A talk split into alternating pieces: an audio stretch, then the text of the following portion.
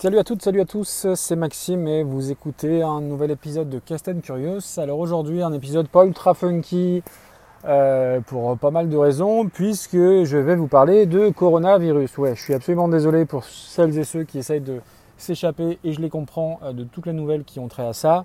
Euh, alors pourquoi je veux parler de ça? En fait, le, virus en soi, je m'en fous un peu. Enfin, je m'en fous un peu. toute proportion gardée. moi, je voulais juste évoquer ça sous les enjeux et les conséquences de, de tout l'emballement médiatique qu'on a pu connaître ces trois dernières semaines, ce dernier mois, je ne sais plus exactement euh, quand est-ce qu'a débuté tout ça, euh, par le prisme de quelqu'un qui, donc moi hein, en l'occurrence, qui travaille dans une industrie qui est impactée, frappée de plein fouet économiquement par ça, puisque je travaille dans le milieu du tourisme. Alors bien évidemment, et en préambule avant de rentrer dans le vif du sujet, il y a bien évidemment bien pire que moi en termes d'impact, euh, je pense à tous les personnels de santé, tous les personnels soignants qui, j'imagine même pas ceux qui doivent vivre euh, déjà au-delà de ça, leurs conditions de travail, euh, plus là maintenant avec l'afflux de vrais malades, de faux malades, de moyens malades, etc. etc. Donc c'est avant eux, avant tout à, eux que je pense.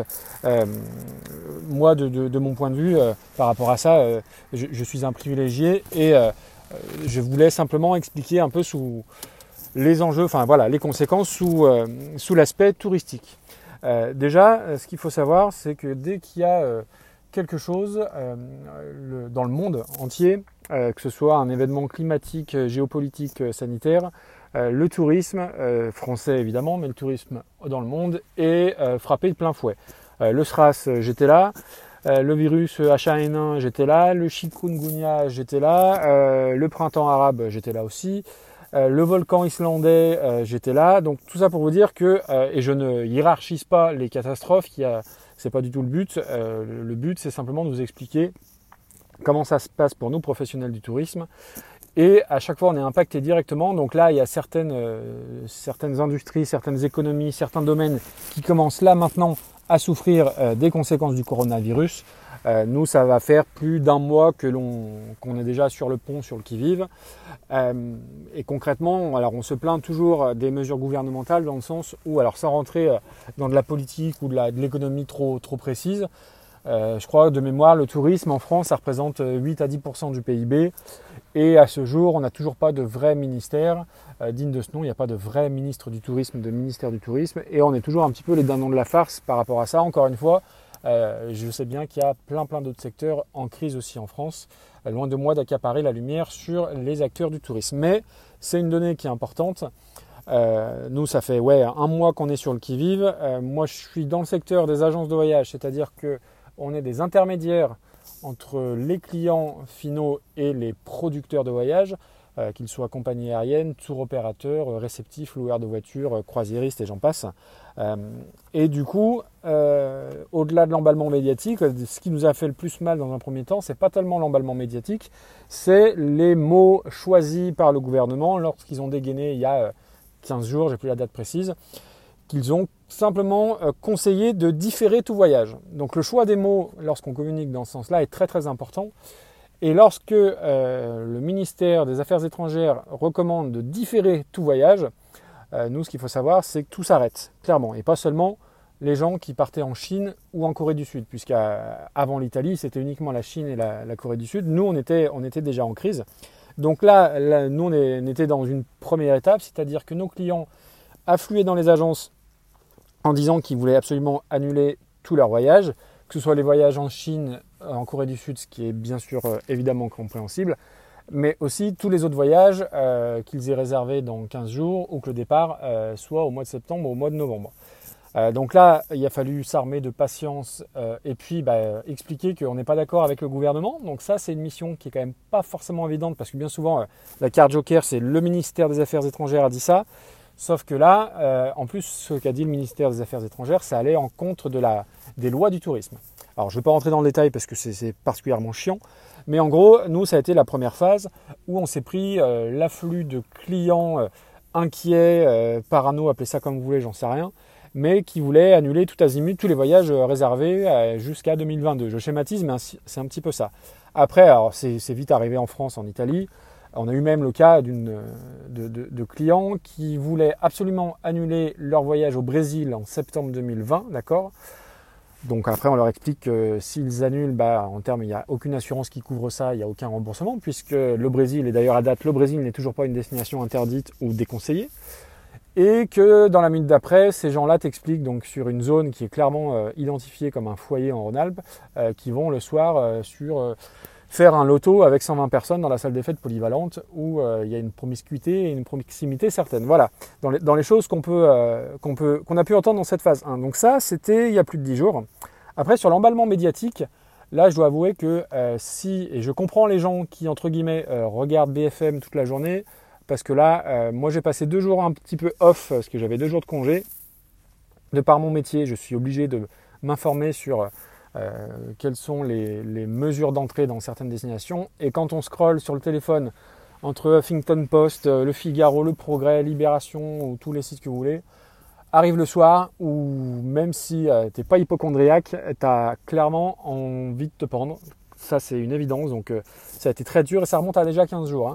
Euh, donc tu as le flash de 16h1 qui t'annonce qu'il y a 4 morts, tu as le flash de 16h2 qui t'annonce que tu as toujours 4 morts mais qu'il y a une de ces 4 morts bah, qui a 88 ans, tu as le flash de 16h17 qui, continue à te... qui, te disent pas en plus il y a un nouveau mort, ils te prennent le, total depuis le départ, histoire de bien bien te mettre ça en tête que c'est la bonne bonne panique. Euh, ils te disent, bah, les gens qui ont, enfin, ils oublient aussi de comptabiliser les gens qui ont guéri. Euh, alors après, attention, hein, je suis pas en train de dire que le coronavirus c'est ni plus ni moins qu'une petite grippe, pas du tout. Je suis pas médecin. Euh, je ne veux même pas rentrer dans ce débat-là. Euh, moi, je, vois ça sous l'aspect médiatique et, touristique en l'occurrence. donc là, si j'ai vu quelques, articles qui expliquent que les Chinois, bah, il y a 70% qui sont contaminés. Alors les articles expliquent aussi que c'est parce que la Chine est une dictature et qu'ils ont enfermé tout le monde et qu'ils ont euh, filmé tout le monde et que personne n'avait le droit de bouger. Euh, c'est sans doute vrai, hein, mais euh, du coup ça ne rassure pas non plus les Français. donc tout est fait un peu pour créer cette ambiance de panique. Je passe les centres commerciaux qui volontairement mettent en tête de gondole les stocks de riz et stocks de pâtes en mettant un, encart. Il est peut-être temps de stocker du riz ou des pâtes, ça on l'a vu évidemment. Euh, donc clairement oui, la peur, euh, la peur fait vendre. Euh, pas, en agence de voyage, hein, ça je peux vous le dire. Donc ça c'était la, on va dire que c'était la première phase. Et puis après, au niveau de, alors j'enfonce des grosses portes ouvertes, hein, je m'en excuse, sur les médias et les titres putaclic. Pas plus tard qu'hier, il y avait un article sur, le Huffington Post. Le titre de l'article c'est Qu'est-ce qui va se passer si on fait rien pour endiguer l'épidémie? Donc bon, euh, le titre bien anxiogène qui te, qui te, qui te fout bien, qui te fout bien le cafard. Et en fait, quand tu lis l'article, il t'explique qu'il y a des chercheurs qui ont fait une simulation si rien n'avait été fait en Chine pour endiguer l'épidémie. Donc entre le titre et le contenu de l'article, c'est quand même pas franchement la même chose. Et si, comme beaucoup, tu te tu ne lis que les gros titres ou les, chapeaux ou les sous-titres, eh ben clairement il y a de, y a de quoi flipper. Donc ça, euh, voilà, ça continue avec les gens qui sont rivés sur, euh, sur les news H24 à ne pas faire nos affaires tout court. Euh, ensuite, on a eu, nous, notre deuxième phase, c'est-à-dire que les gens euh, ont bien compris qu'il y avait un emballement médiatique. À un moment donné, le français lambda, je veux dire, il n'est est pas bête, il comprend, il comprend certaines choses. Et donc les gens voulaient partir, mais avaient peur d'être mis en quarantaine à destination ou de ne pas pouvoir rentrer sur, sur leur pays de destination.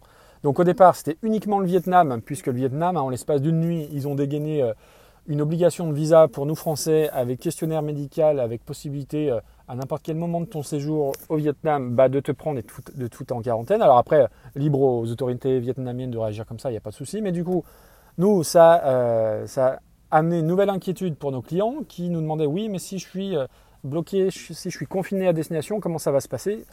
Eh bien, bonne question, puisqu'on n'a pas de précédent. Hein. C'est une crise sans précédent, euh, que ce soit sur l'économie générale, mais dans l'industrie du tourisme, c'est une crise sans précédent. Même le 11 septembre, c'était plus facile, entre guillemets. Euh, donc voilà, après, euh, on a eu l'Italie donc, qui s'est mis en quarantaine. Et donc là, c'est là où la, connerie de certaines lois est quand même assez fantastique, même s'ils sont en train de revoir ces lois-là temporairement, c'est-à-dire que euh, la destination Italie étant en quarantaine, euh, les gens n'avaient pas le droit de circuler en Italie, mais il y a certaines compagnies aériennes qui commençaient à prétexter oui, mais euh, nous, on peut vous emmener jusqu'à l'aéroport. Ce qui se passe après les douanes, ça n'est plus de notre sort. Donc, les compagnies aériennes prenaient ce prétexte-là pour ne pas rembourser les clients. Alors, il y en a qui ont essayé et c'est à peu près rentré dans l'ordre.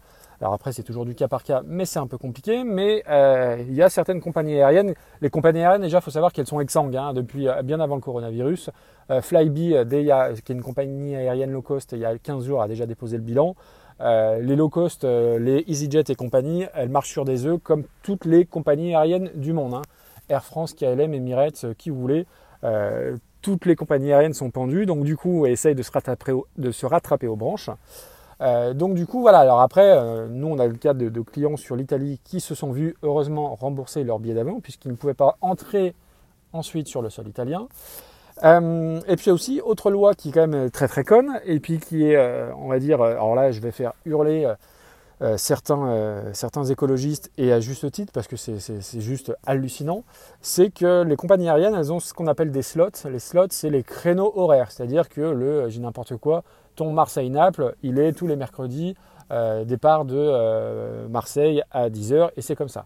Et pour pouvoir garder ces slots, même quand on ne peut pas aller dans certaines destinations, tu certaines compagnies aériennes, en fonction de la, loi de la Direction générale de l'aviation civile, qui imposent aux, compagnies aériennes de voler à vide, d'accord, pour ne pas perdre ces slots pour l'avenir. Donc, euh, en termes d'empreinte carbone, en termes d'écologie et en termes de. Enfin, on, marche clairement sur la tête, mais c'est une réalité. Alors, il y a le, le, Parlement qui est en train euh, d'essayer de revoir cette. Euh, enfin, les différents parlements qui sont en train d'essayer de revoir ces, ces lois-là, temporairement, parce que là, pas du gain, il ne faut quand même pas déconner. Euh, voilà, euh, c'est ironique hein, quand je dis ça, bien évidemment. Euh, donc ça, c'était la dernière chose. Donc nous, on a la chance d'être un groupe avec supposément les reins solides, mais qui n'a jamais affronté une telle crise. Donc je suis dans un groupe, allez, sans en dire trop, on est à peu près plusieurs centaines de collaborateurs, plusieurs centaines de personnes. on est au chômage technique partiel, on, on, est en train de mettre ça en place, donc ça va commencer à partir de lundi. Il va y avoir évidemment, euh, je ne sais pas combien de temps va durer cette crise. Euh, nous, je ne sais pas quelles sont les liquidités et combien de temps on va pouvoir tenir. Mais oui, d'autres compagnies aériennes vont déposer le bilan, des agences de voyage ne vont pas tenir, des réceptifs à destination ne vont pas tenir, euh, des loueurs de voitures, possiblement des hôteliers, etc., etc., etc. Encore une fois, je ne veux pas du tout verser dans le catastrophisme, je veux juste faire une photo à l'instant T de mon secteur d'activité à moi. Euh, donc ça, c'était jusqu'à hier. Et puis hier, on a l'ami Donald Trump qui décide de fermer les frontières aux ressortissants français et autres. Euh, donc là, autant dire que c'est le coup de grâce pour nous, puisqu'on s'approche des vacances de Pâques et que les États-Unis sont une des, c'est peut-être la destination préférée des Français. Alors, je n'ai pas les chiffres qui sont en termes de milliers de passagers qui s'apprêtent soit à aller aux États-Unis, soit à transiter par les États-Unis. Je dis n'importe quoi. Aujourd'hui, vous voulez aller à Tahiti, en Polynésie, vous êtes obligé de transiter par Los Angeles, bien souvent. Euh, c'est la même, hein, c'est la même chose. Hein. On transite sur le sol États-Unis, donc Donald Trump dit non, non, non. Euh, donc là, je vous dis même pas la, comment dire, la catastrophe économique et sanitaire que ça va représenter, et pas seulement pour nos petites personnes. alors, au, début, on est dans la colère par rapport aux mesures prises ou aux non-mesures, c'est selon. Après, on se rend bien compte que le gouvernement est un peu dépassé et que quoi qu'il dise, euh, pour le français lambda et pour le, dire, pour le citoyen, euh, il a tort. C'est-à-dire, on fait rien, t'as tort. Euh, on met en place des mesures, t'as tort aussi. Alors, j'imagine que c'est très compliqué. Pas, personne n'a de solution miracle, hein, miracle, pardon. Après, à la colère bah, survient l'inquiétude. Hein. je veux dire, on parle de chômage partiel euh, c'est quand même pas rien. On parle déjà d'une industrie qui est brinque-ballante depuis euh, plein d'années, et surtout quand c'est un attentat, euh, quelque chose de climatologique, on sait que ça va se tasser entre guillemets. C'est affreux à dire, hein, mais on sait que ça va se tasser. Là, on n'a absolument aucune idée. Et les médias ne nous aident pas pour, pour ça, les gouvernements non plus, dans le sens où quand on lit certains articles, hier je lisais qu'Angela Merkel disait que 40 à 70% des Allemands pouvaient être infectés. Alors déjà, j'ai pas eu, j'ai eu la flemme de lire jusqu'au bout parce que j'en avais ma claque, hein, comme on dit. Mais déjà de 40 à 70%, c'est tout à fait, c'est quand même pas la même chose. Euh, ça me fait penser à ces livreurs qui te disent on viendra le 12 mars euh, entre 8h et 19h. Quoi. C'est un petit peu, ça. Si, vaut mieux en rire hein, quelque part. Donc à la colère survient l'inquiétude. Euh, l'inquiétude sanitaire, elle est décuplée depuis hier parce que bah voilà, tu as des premières personnalités entre guillemets qui sont touchées par le coronavirus Tom Hanks et sa femme sont touchés, tu as le basketteur Rudy Gobert qui a été touché par le coronavirus, et tu as le joueur de foot de la Juventus de Turin, Rougani. Alors après, j'ai l'impression que depuis que des personnes connues sont atteintes, j'ai l'impression que le virus est devenu bien plus dangereux. Il faut savoir raison garder, ça reste un, un virus qui est bénin pour 80%, allez même 70% des cas, et qu'en plus je pense que ce soit Tom Hanks, Rudy Gobert ou Rougani, ils ont entre guillemets euh, d'autres possibilités euh, médicales pour se faire soigner que vous et moi. Euh, donc voilà, je pense qu'il faut essayer de relativiser. Clairement, dans mon cas, vu l'industrie dans laquelle je travaille, c'est pas forcément évident. Il y a l'enjeu économique, il y a l'enjeu humain, il y a l'enjeu social. il y a aussi tenter de préserver nos emplois. bien évidemment, euh, encore une fois, je le redis et je ne me pose pas en, victime. Hein. J'ai évidemment pensé pour tous les professionnels de santé qui sont encore plus aux premières loges et qui souffrent bien plus que nous. Mais voilà, c'est pas évident et je pense que ça méritait d'être dit. Enfin, je sais pas si ça méritait d'être dit, mais à force de gérer ça de l'intérieur, euh, bah voilà, il faut un peu extérioriser. Le streetcast, c'est une façon, euh, c'est en quelque sorte une psychothérapie, sauf que ça me coûte moins cher, on va dire ça comme ça à titre euh, de plein plein de choses, le mois de février est très très compliqué. Euh, voilà, donc c'est pas forcément toujours évident. Et euh, s'exprimer, que ce soit par le biais du podcast musical à Recover ou ici ou sur Twitter, essayer de sembler un, de, garder un semblant d'optimisme et de bah voilà, hein, on va y arriver et, on va pas tous mourir dans d'affreuses souffrances. voilà, c'est important tout ça et c'était important que, bah, que je parle de ça aujourd'hui. Euh, une fois de plus, bah, ça ne va pas intéresser tout le monde j'en ai bien conscience. Euh, voilà, donc c'est à peu près tout pour moi. Euh, j'ai déjà parlé quasiment 17 minutes, c'est beaucoup. bah, bonne journée à tous, j'ai envie de dire. continuez d'écouter des streetcasts, continuez d'écouter des podcasts, de la musique. Et puis, et puis voilà, il y, aura, il y aura des jours meilleurs, c'est une évidence. Allez, bonne journée à toutes et à tous. Ciao, ciao.